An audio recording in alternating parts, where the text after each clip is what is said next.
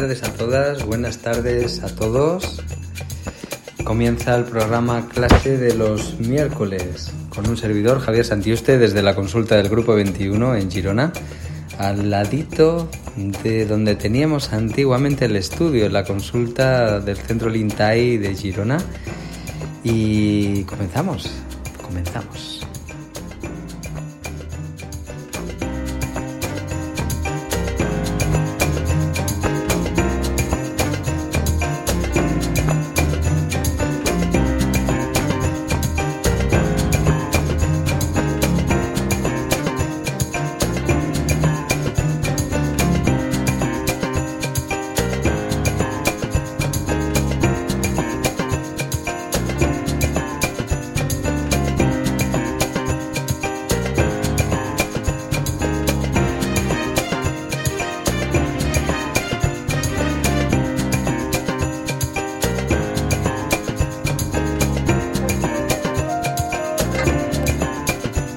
Aquí estamos, aquí estamos un día más con todas vosotras, con todos vosotros, un servidor, Javier Santiuste.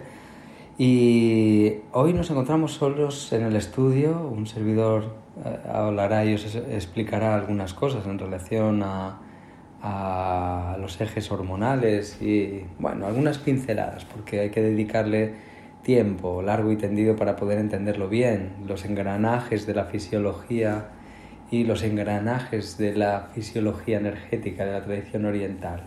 Entonces poder solaparlos a veces es como aparentemente muy obvio y otras veces esa obviedad resulta que no era tan obvia y es un poquito más compleja. No complicada, pero sí un poco más compleja. Como siempre, agradecer eh, lo primero de todo a nuestras Patreon y nuestros Patreon eh, su soporte y el apoyo incansable en nuestras investigaciones, nuestros estudios, con sus aportaciones eh, maravillosas para poder realizar esas investigaciones en el Grupo 21 y, nosotros, como siempre, eh, felices de poder seguir adelante avanzando en la medicina integrativa, avanzando en las investigaciones, tanto a nivel clínico, como a nivel teórico, como a nivel de búsqueda, de, de contrastar, de bueno, muchas horas eh, detrás de cada seminario que hacemos, muchas horas detrás de cada pequeña cosa que os explicamos, que intentamos que, que se pueda entender y que se pueda manejar.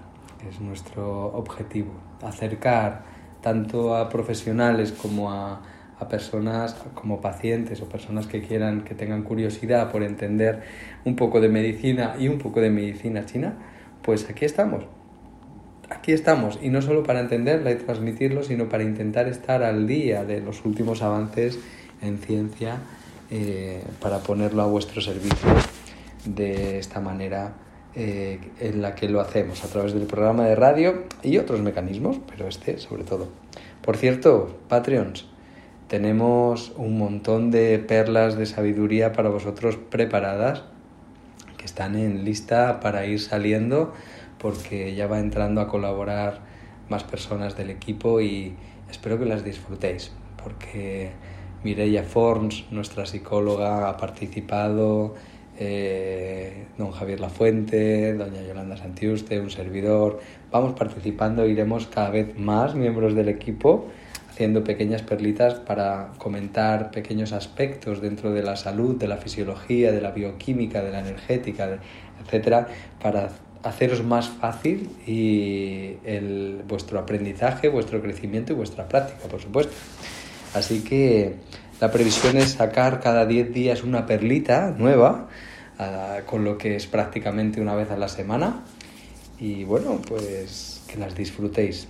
Gracias, es nuestra forma de contribuir y de agradeceros vuestro esfuerzo en la contribución que hacéis al Grupo 21 y por supuesto nosotros también nos esforzaremos para que aprendáis lo mejor. Y nada más dicho esto, lo primero es recordar, eh, queda poquito para el seminario de oncología de cáncer, quedará un servidor, Javier Santiuste, y que será de oncología integrativa, en el que hablaremos, como ya hemos dicho en algún otro programa, hablaremos largo y tendido de la patología tumoral, de la patología tumoral, perdón, y de lo último que se conoce en ciencia, en fisiología, en respuesta y por supuesto cómo podemos abordarlo con la medicina china con claridad y con efectividad para que podáis ayudar a mucha gente, no solo con a lo mejor la medicina china, sino con las recomendaciones, con las sugerencias, con cómo, cómo dirigimos las consultas, con la claridad con la que lo podamos hacer, etcétera, etcétera, etcétera. Así que os esperamos, las inscripciones están abiertas, ya se ha apuntado bastantes personas y esperamos que se apunten muchas más, sobre todo porque un servidor tiene un interés especial en poder llegar a mucha gente, sobre todo a profesionales dentro de la medicina china, la posibilidad de hacer tratamientos efectivos, con claridad, entendiendo lo que se hace eh, con los pacientes en oncología. Y bueno, como suele pasar, cuando uno aprende algo, al final lo tiene que poner en práctica y es un acompañamiento muy bonito, eh, a veces duro, pero muy grato cuando eh, la persona empieza a notar esos cambios fantásticos de mejora, de recuperación, a veces no pero el porcentaje de éxito cada vez aumenta más en la medida que vamos entendiendo mejor la patología y entendemos mejor cómo poder abordarla. Así que nada, os invito a que no os demoréis en, apuntaros. Hay un cupo de inscripciones, eh, es un cupo alto, ¿eh? pero bueno, si se cubre, pues se queda cubierto y, ya no podréis oírlo en directo y hacer vuestras preguntas también en directo y ser los, y las primeras en tener ese conocimiento y ponerlo en práctica, por supuesto. Que para mí, insisto, será un placer. Tengo muchas cosas que explicaros. Y bueno, hoy teníamos, teníamos eh, la, la, suerte de que iba a venir a hacer el programa con nosotros eh, Cristina Carreras, doña Cristina Carreras, nuestra experta en Feng Shui, que ya la hemos tenido por aquí en algún otro programa, y que venía a hablarnos del año del conejo, el año chino que ha entrado, y venía a explicarnos un montón de cosas interesantes del año del conejo, de la relación con los distintos animales emblemáticos, qué significa en cada mes, que un montón de cosas que nos iba a contar y un servidor que siempre pregunta algunas cosas más, ¿no? Para que pueda quedar todavía más claro y poder disfrutar de, de Cristina y que nos cuente pues todo lo máximo.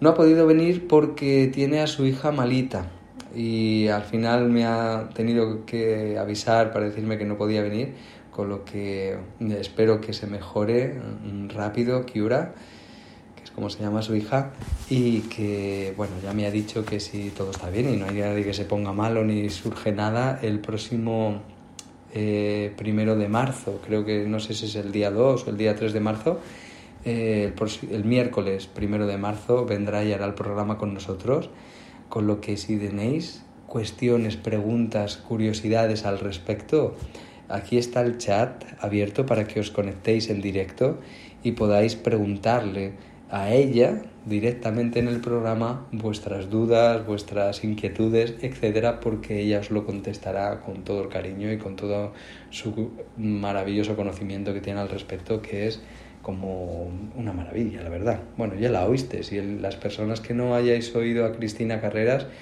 el programa que hicimos eh, no hace tanto, ya no me acuerdo, que lo podréis encontrar por el título de Feng Shui con Cristina Carreras, eh, pues la verdad es que merece la pena. Muy interesante para entender un poquito Feng Shui y mucho más interesante será el próximo porque lo va a hacer operativo con este año del conejo. Con lo que no, no lo dudéis. Engancharos online o escuchadlo después en podcast porque seguro que merecerá la pena. Me ha mandado un poquito de las cosas que quiere explicar y demás y la verdad es que yo casi que me presentaré con una libreta y un boli para poder tomar notas porque ya me gusta también el Feng y sobre todo cuando te lo explican también. Así que bueno, eso será en el primer miércoles de marzo, que no sé exactamente, lo voy a confirmar qué día, qué día es. el primer miércoles de marzo, que sería el día 1 de marzo. Pues el día 1 de marzo tenemos el, el programa con Cristina Carreras. Así que bueno, y hoy ya, hoy, hoy quería hablaros, comentaros algo, un detalle interesante en relación a los trabajos de desinfección o de trabajo de, de las patologías infecciosas en piel, sobre todo cuando, cuando hay heridas abiertas, cuando hay hemorragias, cuando hay, bueno, pues algunas cuando tenemos que recuperar alguna cicatriz, alguna cosa así, que se pueden hacer trabajos como muy sencillos y que de una efectividad mm, bastante importante. Entonces, bueno, la primera, la primera cosa que vamos a empezar por me hago una herida, me hago un corte en un brazo, por ejemplo, un corte un poquito profundo y tengo una hemorragia mm, como que no consigo eh, parar. Eh, desde la medicina china, claro, desde la medicina occidental están los recursos de presionar la herida, que es un muy buen recurso, ir al hospital a que te cosan, por supuesto, si puedo poner algo para cortarlo, pues fantástico si puedo hacer un torniquete, si, la si hemos cogido una arteria, si puedo, etcétera, etcétera. Maniobras que todo el mundo ha oído y que salvan muchísimas vidas cada día. Entonces, bueno, pues ahí no nos vamos a meter. Vamos a meternos hoy desde la medicina china y, y la primera idea que tenemos que entender, o el primer concepto que debemos entender, es el de sangre y energía, del que ya hablamos en otro programa, ¿verdad? pues hay algo eh, que ocurre en el organismo humano y es que si hay mucha energía en un lugar, la sangre se retira y si hay mucha sangre, la energía se retira y viceversa. Bueno, se van complementando, ¿no? Hay lugares en los que hay mucha sangre y mucha energía y lugares en los que hay una cantidad de energía enorme pero prácticamente nada de sangre y al revés. Entonces, fijaos, cuando tenemos una hemorragia, eh, si nos fuéramos a la China antigua, las antiguas chinas eh, maestras en medicina, en medicina china, eh, y ven una manifestación de sangre, automáticamente lo primero que entienden para dejar de que se manifieste la sangre sería aumentar la concentración de energía para que la sangre dejara de brotar. Así de sencillo. ¿Y cómo se hace? Bueno, pues hay una técnica muy muy sencilla que todo el mundo conocerá, que es el colocar agujas alrededor del corte donde se está produciendo la hemorragia y producir estimulación en las agujas en tonificación. Si podemos colocar las agujas en los recorridos de los canales o tenemos resonadores que, sobre los que colocar la aguja que nos pueden ayudar, pues mejor. La aguja se puntura en dirección a la herida, directamente cerquita de la herida, y se estimula en tonificación. Y se van estimulando una, una, una, una, hasta que las estimulemos todas y otra vez y otra vez. Y lo que conseguiremos es cortar completamente la hemorragia. Aunque veamos la herida abierta, no saldrá sangre. Bien, se produce una vasoconstricción tanto de las venas como de las arterias y no sale sangre. Siempre que estemos ahí estimulando las agujas, la sangre se cortará, con lo que muchas veces puede ser bastante importante esta maniobra para poder ayudar o poder dar tiempo para llegar a un hospital, para poder coser, para lo que se considere necesario hacer en, esa hemorragia o en esa herida que, acaba de producirse. Vale, una vez hecho esto, eh, algunas personas se preguntarán, ¿y cuántas agujas puedo poner?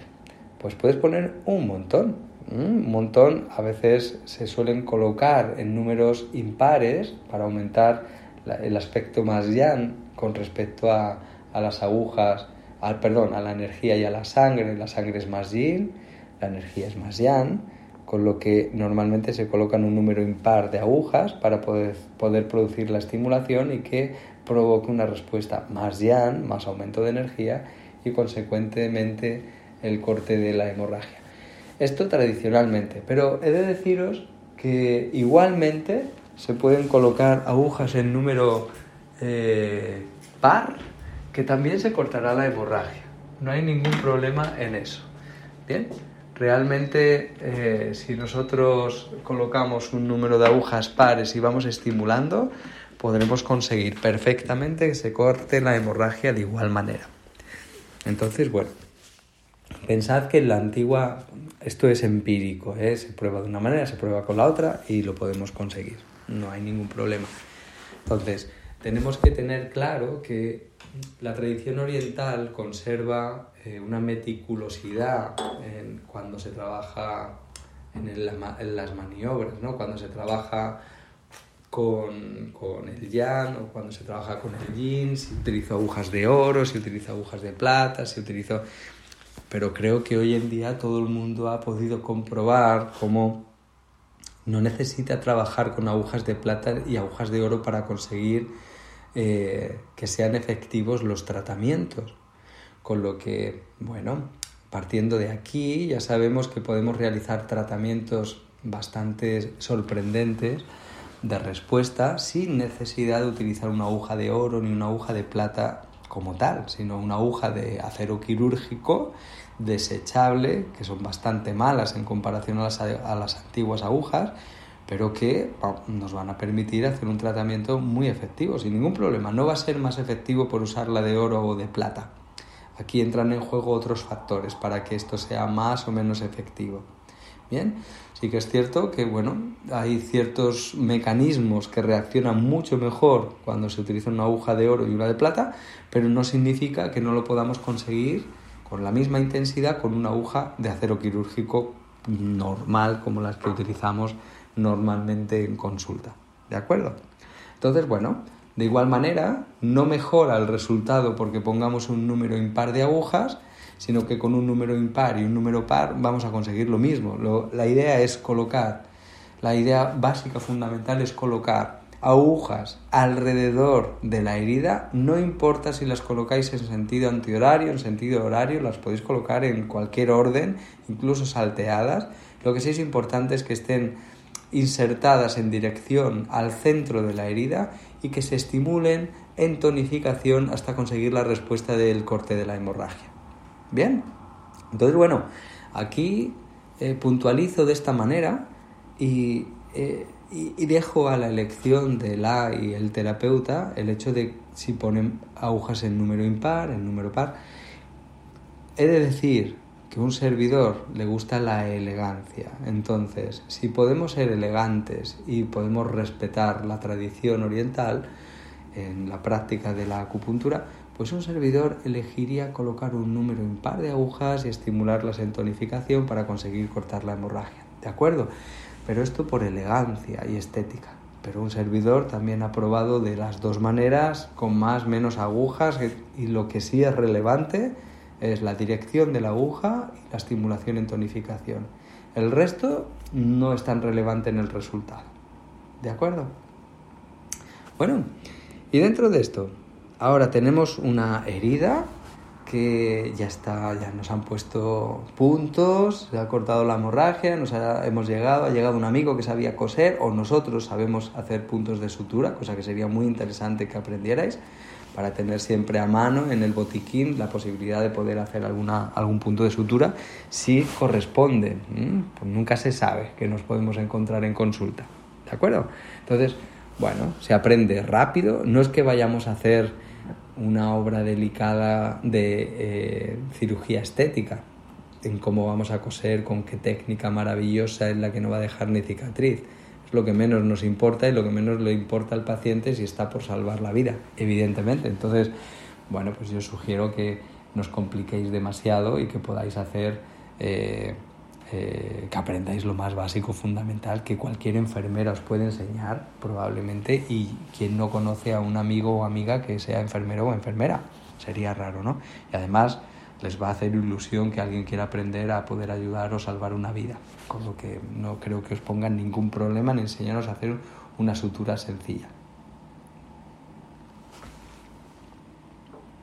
Por otro lado, ahora ya hemos hecho el corte de la hemorragia, ya nos han puesto puntos y cabe la posibilidad de que la herida se infecte. Se infecte Claro, si la herida se infecta, pues tenemos un problema, ¿no?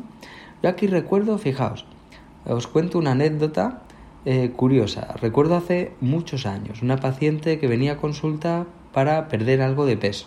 Una persona que tendría alrededor de 50 años más o menos. Bastante joven y bueno, tampoco es que estuviera muy gruesa, pero quería perder algo de peso. Vale, bueno. Y cuando le estoy haciendo la historia clínica, eh, le pregunto si ha tenido alguna enfermedad importante y me dice que le han tenido que extirpar un riñón porque se infectó en un proceso infeccioso por una infección de orina que le subió al riñón, se le complicó y al final le tuvieron que eh, extirpar el riñón.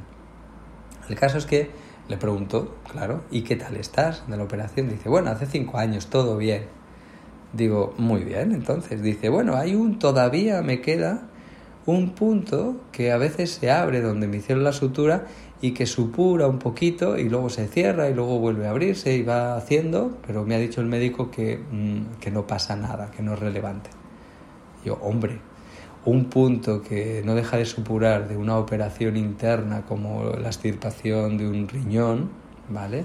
Nefroctomía, pues es eh, para pensarlo y ver si realmente es importante o no es importante. Digo, de momento, pues si el médico te ha dicho que no es importante, entiendo que no debe ser importante. Vale, aún así, bueno, pues un servidor siempre pendiente. El caso es que cuando empezamos a hacerle tratamiento y empezamos a movilizar la humedad, recordad, si habéis hecho el seminario de inmunidad, habréis visto y habréis aprendido que el bazo páncreas es especialmente importante, sobre todo en la respuesta inmunitaria interna, en torrente sanguíneo. ¿Bien?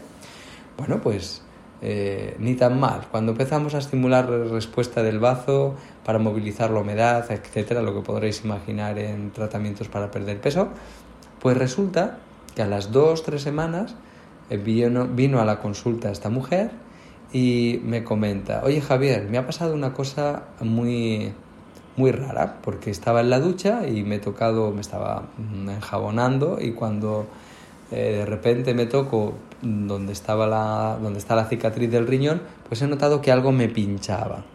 Con lo que, bueno, he tocado y he visto que había algo que, que pinchaba y, y, he tirado, y he tirado de ello y me ha salido de ese punto que no se acaba nunca de cerrar, pues un punto de sutura, parece ser interno, que no se había reabsorbido.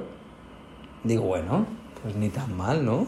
Qué bien, pues ya ha salido, pues ya está. Dice, bueno, ya, pero después de cinco años, digo, bueno, a veces pasan estas cosas, pero si solo es eso, pues, pues mira, si ha salido así de bien, pues fantástico. Ella me preguntaba, ¿y puede ser debido a las agujas? Pues sí, puede ser debido a las agujas, claro que sí, podría ser. Como estamos movilizando para que, pues podría ser una respuesta bastante coherente con lo que hacemos. Vale, bueno, pues ahí se queda la cosa. A la semana siguiente eh, nos llegó otra vez y dice, oye Javier, me ha pasado otra cosa, me ha salido otro punto de sutura. Y yo, ¿otro punto de sutura te ha salido? Digo, bueno, pues ni tan mal, espero que no haya más. Dice, hombre, ya estoy un poco preocupada. Digo, bueno, ¿cómo estás? ¿Qué sensación? Dice, el caso es que me molesta un poco, pero ya me molestaba y como, bueno, siempre me molesta un poco, pero nunca importancia, pues nada más. Pero noto que, bueno, me sigue molestando un poco dentro de lo normal y, bueno, ya, a ver si me voy a tener que acostumbrar ahora que vayan saliendo. Digo, bueno, mujer, ya veremos. Bueno, tercera semana. Tercera semana desde que salió el primer punto, llega y dice Javier, lo que ha salido ahora, empecé a tocar, vi que eso ya no era un punto y lo que ha salido es un trozo de gasa. Digo, ¿qué me estás contando? Dice, un trozo de gasa, pero no pequeño, un trozo de gasa bastante importante. Tendría pues como dos centímetros por tres centímetros o una cosa así, con lo que no era pequeño. Digo, no, no era pequeño. Y que se han dejado un trozo de gas ahí en la operación y no se había dado cuenta el médico en una ecografía o en alguna cosa o sospechar algo. Pues no. Digo, madre mía, pues vaya. El caso es que no volvió a salir nada, ya se cerró y curó. Pero a las, al mes aproximadamente de, que pasara todo eso y ya no volviera a salir nada, me la traen a la consulta en silla de ruedas. Y entonces, claro, pues un servidor, ¿pero qué te ha pasado? Y me dice, no, pues que de repente me ha dado un brote de artritis que, que no me puedo mover. Estoy toda inflamada, me duele todo el cuerpo, no puedo doblar ninguna articulación, estoy completamente paralizada y no sé qué ha pasado. Y al médico me ha dicho que, que es una artritis y que me vaya acostumbrando que esto es para toda la vida. Digo, pero ¿cómo te puede decir eso? ¿Cómo vas a estar con un brote de artritis, de estar caminando y viniendo y haciendo tu deporte, haciendo tus cosas, y de un día para otro te quedas en silla de ruedas? Digo, no, mujer, esto no puede ser así. Con lo que, bueno, un servidor le tomó el pulso y al tomarle el pulso, pues lo único que vi clarísimo es que tenía bloqueado la respuesta del ya no y sencillamente abrimos el llano, ¿eh? Y fue como lo de Lázaro, levántate y anda, porque le pusimos el, el 5 de TR, abrimos el llano, ¿eh? Y yo le dije, muévete, intenta levantarte. La mujer se levantó, se puso a caminar y dice, no me lo puedo creer, estoy viendo un milagro ahora mismo. Digo, no, mujer, no es un milagro. Lo que, lo que es un milagro es que es ese médico que tienes tú esté trabajando. Digo, porque lo demás es algo normal, no, no te pasaba nada. Le expliqué un poco el mecanismo y bueno, pues ya ella se quedó tranquila y luego nos estuvimos viendo un tiempo más, ella fue perdiendo su peso y perfecta, nunca más le volvió a pasar nada, ¿no? Pero fijaos que todo esto va en relación a las infecciones subclínicas que pueden aparecer y que también hay que aprender a resolver. Ya he dado alguna pista a este respecto, pero no es lo más interesante que quería contaros hoy. Quería contaros algo que quizá haya explicado alguna vez, y es cómo podemos, qué, utilizamos para poder ayudar a desinfectar eh, alguna herida, como probablemente os llegarán pacientes que tienen las piernas con personas mayores, con la, circulación muy mala, con las piernas que se le abren heridas porque tienen la piel como, como papel de fumar, súper fino y quebradizo y si te rascas un poco te ponen un esparadrapo. Hace poco me llegó una paciente en la que tenía la piel de las piernas así, le pusieron un esparadrapo en el médico porque tenía una herida que le, la curaron y le pusieron los espadadrapos alrededor y cuando le fueron a hacer la cura el siguiente día, el espadadrapo al quitarlo le arrancó toda la piel y la dejó en carne viva. Imaginaos el grito de dolor de la mujer y la cara, imagino, de la enfermera al ver que se había llevado la piel y la había dejado en carne viva. Que el susto, luego van disimulando y hacen lo que pueden, ¿no? Te curan y ya está, pero imaginaos, ¿no? Bueno, pues esto, hay procesos muy sencillitos que podemos hacer para ayudar a recuperar esta piel. Y os voy a decir una combinación muy, muy tonta de dos resonadores que son maravillosos para poder recuperar este tipo de problema cuando hay posible implicación inmunitaria ¿no? por infección y que son muy obvios, que ya los conoceréis, pero el añadido que vamos a hacer es el añadido de utilizar eh, lactoferrina. Bien, ya hemos hablado de la lactoferrina, el programa anterior, en un montón de programas, cada vez decimos más cosas, ¿no?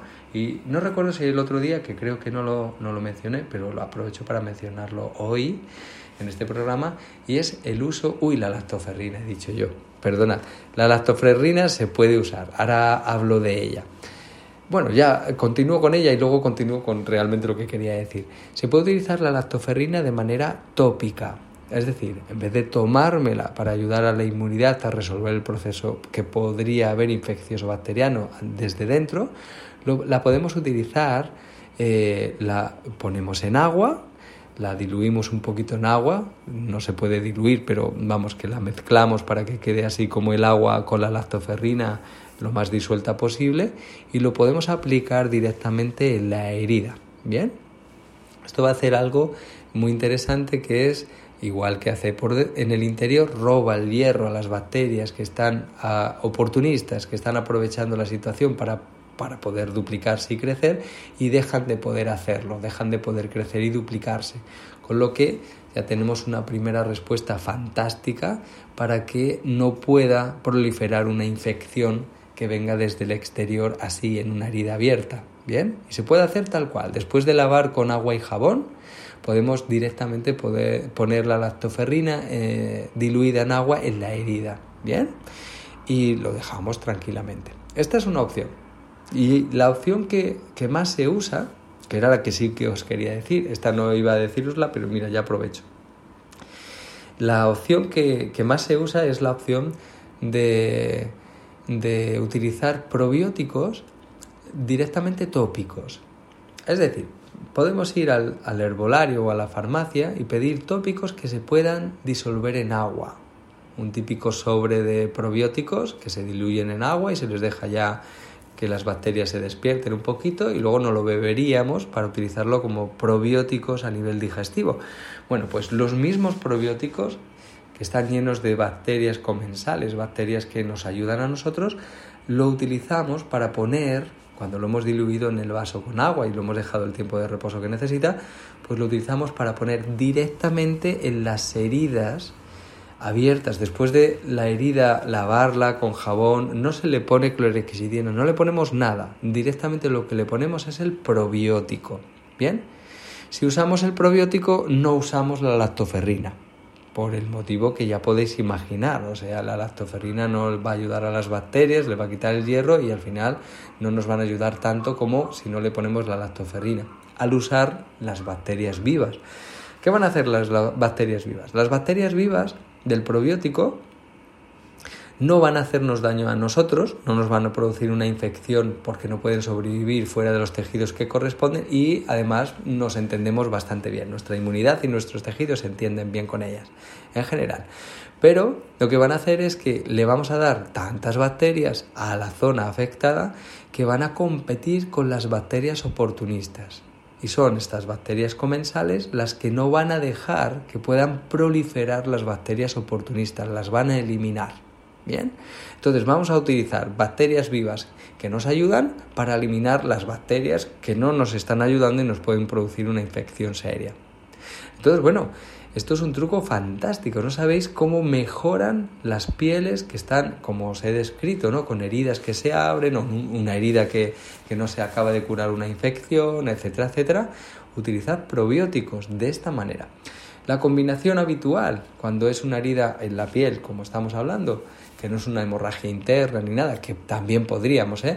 pero una hemorragia externa o una herida externa que se ha infectado, aparte de eh, los probióticos o la lactoferrina, depende. Me pilla en casa, tengo lactoferrina en todos probióticos, pues utilizo la lactoferrina. ¿Que tengo los probióticos? Pues uso los probióticos, que son muy, muy efectivos. Fijaos que los probióticos se usan para ir haciendo curetajes en las heridas que producen los hierros que se colocan en las extremidades inferiores cuando una persona es operada por crecimiento como en una patología como pudiera ser acondroplasia, ¿bien? ¿Qué ocurre? Que no les crecen las extremidades, ¿bien? Entonces, en algún momento es opcional, la persona puede decidir querer alargar las extremidades inferiores y para ello hacen un poco similar cuando te ponen brackets en la boca, en la que se tienen que ir ajustando y tensando el hierro, los hierros ¿no? del aparato para que vayan modificando a los dientes, ¿no? Pues en las piernas igual, se produce una rotura del hueso y se le coloca una distancia lo suficientemente cercano como para que pueda empezar a regenerar el hueso, pero cada cierto tiempo se va estirando para que quiera ir alargando el tejido y en la medida que va regenerando nosotros lo vamos alargando, sigue regenerando, seguimos alargando y vamos provocando que el hueso se alargue. ¿Bien? Entonces, los hierros para poder ir tensando y alargando eh, salen al exterior de las extremidades con lo que hay focos abiertos de entrada de bacterias constante donde están los hierros, con lo que hay que tener mucho cuidado en las desinfecciones, etcétera, etcétera.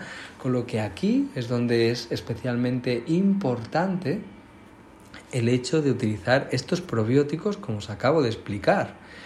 Probióticos cualquiera, con una variedad de cepas alta, tenéis muchos probióticos en el mercado, no hace falta que diga ninguna marca, y los diluís en agua y directamente los ponéis sobre la herida donde queráis que haga efectiva la desinfección estas bacterias comensales luchando con las otras bacterias oportunistas. Bien, los dos resonadores que solemos recomendar eh, a la vez, aparte del resto de tratamiento que podamos deducir por lo que le pase a la persona, etcétera, pues son el 7 de pulmón y el 4 de intestino grueso, junto habitualmente con el 5 de Sanchao. Bien, entonces muy sencillito, muy obvio, lo que hacemos es derivar a través de Lo Yuan energía del maestro de la energía del pulmón rector de la piel hacia el intestino grueso, que es el que se encarga de llevar la energía del metal hacia la piel, y después el Yanoe para la movilización de la whey en la superficie y que nos ayude a recuperar mucho más rápidamente. La inmunidad va a reaccionar, se va a activar hacia la piel y como ya le estamos ayudando desde fuera con los probióticos, pues la cosa va a ir probablemente muy bien, muy bien. Qué bien, pues este es el dato que quería explicaros hoy este trabajo con, la, con los probióticos y bueno, y porque lo he mencionado también la lactoferrina para que, que uséis la imaginación ¿no? para poder utilizar cosas que ya conocéis. Si nos las vamos a comer y no nos hace daño y nos va a entrar en torrente sanguíneo, como es la lactoferrina, podéis imaginar que se puede utilizar en una herida abierta, pero a veces o nos lo dicen o no se nos ocurre. Entonces, bueno, que sepáis que se puede utilizar que se utiliza y que tenéis estas dos opciones y que normalmente, por ejemplo, en personas que es un amigo, es un conocido, no vive en el país o en la región donde vosotros, o en la ciudad donde vosotros o vosotras vivís y le ha pasado algo similar como lo que hemos explicado en el programa de hoy, pues podéis recomendarle que compre los probióticos y haga esto después de limpiar con agua y jabón sin más y ya veréis que la cosa va espectacularmente bien. Que luego queréis decirle que cuando ya cierre y no esté infectado, utilice aloe vera para la regeneración ya y que no deje una cicatriz fea y que no genere adherencias ni queloides, pues fantástico. Que queréis decirle aceite de rosa mosqueta, fantástico. Que queréis utilizar el aceite de lavanda, fantástico también. Que queréis utilizar el de el hipérico, que también nos podría venir bien, pues también con cuidado con el sol, el hipérico. Cositas así, muy sencillas, que fenomenal. En el caso de que, por ejemplo, quedara una cicatriz eh, que vemos que, está generando adherencias, aparte de, de recomendarle los aceititos y las cosas, la idea o la sugerencia es poder estimular, por ejemplo, la microcirculación alrededor de la, de la cicatriz que se ha producido para que no deje que se vayan produciendo adherencias. La microcirculación, al activarla, lo que va a favorecer es la llegada de micronutrientes necesarios para poder generar un colágeno correcto, la formación del tejido, y que entre ellos la vitamina C, y una buena hidratación, etcétera, y que si no llega a sangre correctamente será imposible. Entonces, mejorar la microcirculación es fundamental. Con lo que lo primero que sugerimos, cuando ya no hay herida, cuando ya hay cicatriz, eh, aunque esté muy reciente la cicatriz, no importa, pero ya no hay puntos que supuran, no hay herida ni nada, en el sentido abierto, pues ahora podemos utilizar. Las personas que hacéis medicina china, pues normalmente moxa alrededor de la cicatriz, no encima de la cicatriz, en sentido contrario a las agujas del reloj, haciendo pequeñas rotaciones también en sentido contrario a, las agujas del reloj, es decir, hacer como micro rotaciones antihorarias que vayan haciendo un recorrido en sentido antihorario también alrededor de toda la cicatriz. Bien, cuando coge coloración, que ya va cogiendo temperatura y coloración, siempre que sea soportable para la, para la persona, insisto, no encima de la cicatriz, ¿bien? Un poquito más retirados para que no eh, calentemos directamente la cicatriz, un poquito más retirados, ¿bien? Le llegará algo de calor, pero que no sea la cicatriz la que recibe todo el calor, porque tiene ahí el tejido demasiado tierno y va, va a molestar y puede doler y, y no va a aguantar y no nos va a dejar trabajar, un poquito más retirados, ¿bien? Vale, pues cuando hemos hecho esto, depende de dónde esté la cicatriz, todos los canales energéticos que pasen por ahí, que pasen por encima de la cicatriz, lo que hacemos es un recorrido pasando, un recorrido del canal, pasando un poquito antes de la cicatriz, por encima de la cicatriz y atravesándola literalmente como una línea con la moxa de lado a lado. Si, es, si imaginaos que tengo una cicatriz que me han hecho una cesárea, ¿bien? La cesárea y me la han hecho en el sentido horizontal. Y me la, me la han hecho lo suficientemente grande como para que me corta el canal de Remay, canal de riñón, canal de estómago. El de bazo no llega. Vale. Pues entonces cogeríamos desde debajo de la cicatriz en el canal de Remay y haríamos líneas ascendentes pasando por encima ahora sí de la cicatriz también, de manera que cojamos un poco antes de la cicatriz y un poquito después, como buscando una continuidad del canal, ¿bien? Y en el sentido del canal, si el canal de Remay asciende en ascenso y vamos haciendo diferentes pasadas, el canal de riñón también asciende en ascenso, ¿bien? El canal de estómago desciende, pues en descenso. ¿De acuerdo? Y esto hasta que se genera una línea un poquito coloradita de estímulo de esa microcirculación. ¿Vale? Vale, una vez que hemos hecho esto, en todos los canales que pasen por ahí, pues ya está, hemos acabado. Ahora bien, ¿qué le podemos sugerir a la persona para que haga en casa y que le va a ir especialmente bien para mantener el estímulo de microcirculación? No hace falta que enseñéis a la persona a hacerse moxa. A veces es peligroso y en el sentido de que pueden caer ascuas, no tienen tanto cuidado como nosotros, como ya conocemos la moxa, sabemos hasta cuándo y no, y es más interesante porque a veces a lo mejor tiene una situación porque ha tenido una subida de tensión arterial, tal, no sé qué, y resulta que la moxa no, a lo mejor no está indicada y la persona no lo sabe, lo va a hacer y se, se le complica la situación, ¿no? Un dolor de cabeza, no lo sé. Entonces, pues mejor la moxa la hacéis vosotras y vosotros en consulta y el paciente lo que le recomendamos es que utilice ventosas, pero ventosas de silicona. Ventosas de silicona que venden en Amazon, venden en cualquier lugar, que cuestan dos duros y que pueda colocarse. Utiliza aceite del de rosa mosqueta o aceite de aloe vera o eh, algo que pueda hacer que deslice la ventosa. De tal manera que lo que hacemos es que ponemos bien de aceite alrededor de, la cicatriz, cuando la persona está en casa, ¿no? Se pone bien de aceite, se hace un pequeño masajito y luego utiliza la ventosa de silicona. Digo ventosa de silicona porque es como presionar, soltar y ya ha hecho succión. Entonces la pone y la persona tiene que ir moviendo la ventosa en sentido antihorario a la cicatriz despacito, que seguirá succionando y deslizará bien gracias al aceite, pues todo alrededor hasta que vaya cambiando la coloración a más, más rojo, evidentemente, porque ya se está activando la microcirculación. Y cuando esto ocurre, pues ya puede parar. Entonces, esto lo debería hacer cada día.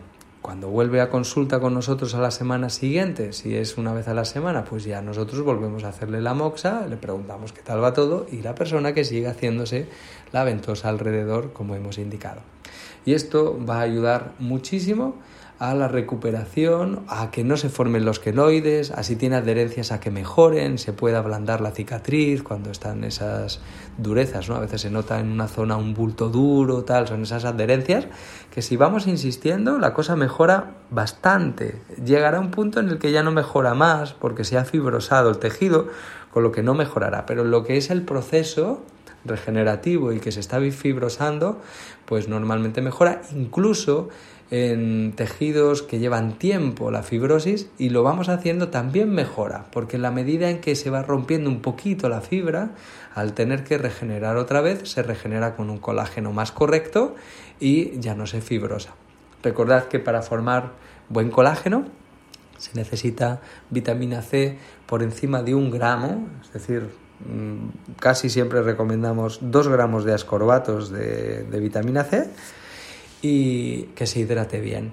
Y a partir de aquí todo va sobre ruedas.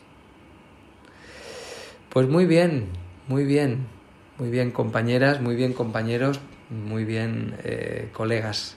Es un placer, como siempre, estar con vosotras y con vosotros y lo vamos a dejar aquí. Recordaros inscripciones en el seminario de, de cáncer en la página web del Grupo 21, www.fundaciongrupo21.com y disfrutad Patreons de las perlas de sabiduría y por supuesto del el, 20% de descuento en los seminarios, eso siempre, ¿eh? en el de inmunidad, en el de oncología igual, como en todos, así que contad con ello. Y me despido, me despido hasta el próximo día que estará don Javier Lafuente con nosotros por aquí y el programa merece la pena, porque vamos a hacer un programa al respecto de cómo hacer la continuidad de las consultas con los pacientes, con las pacientes, con estos pacientes que no hay manera de que puedan empezar a hacer esos cambios que nosotros vemos que son necesarios, ¿no? A veces en alimentación, a veces en hábitos, cómo motivarles, cómo, cómo conseguir que vayan entrando y entendiendo eh, lo que es necesario para ellos. Eh, también hablaremos de esos pacientes que, que, siempre están igual y siempre están mal, ¿no? Y siempre te cuentan lo peor, aunque luego no están tan mal, pero te cuentan lo peor. O esos pacientes que esperan un milagro que no ocurre y que no mejoran y que no mejoran y que les ves que te están exigiendo una responsabilidad, Oye, que yo venía aquí para que usted me curara, ¿no? Y es como, bueno, y a veces los terapeutas como que eh, huyen de los pacientes por miedo a que les pregunte otra vez, oye, que sigo mal y que no me estás haciendo nada, ¿qué pasa? Que yo te estoy pagando, ¿no?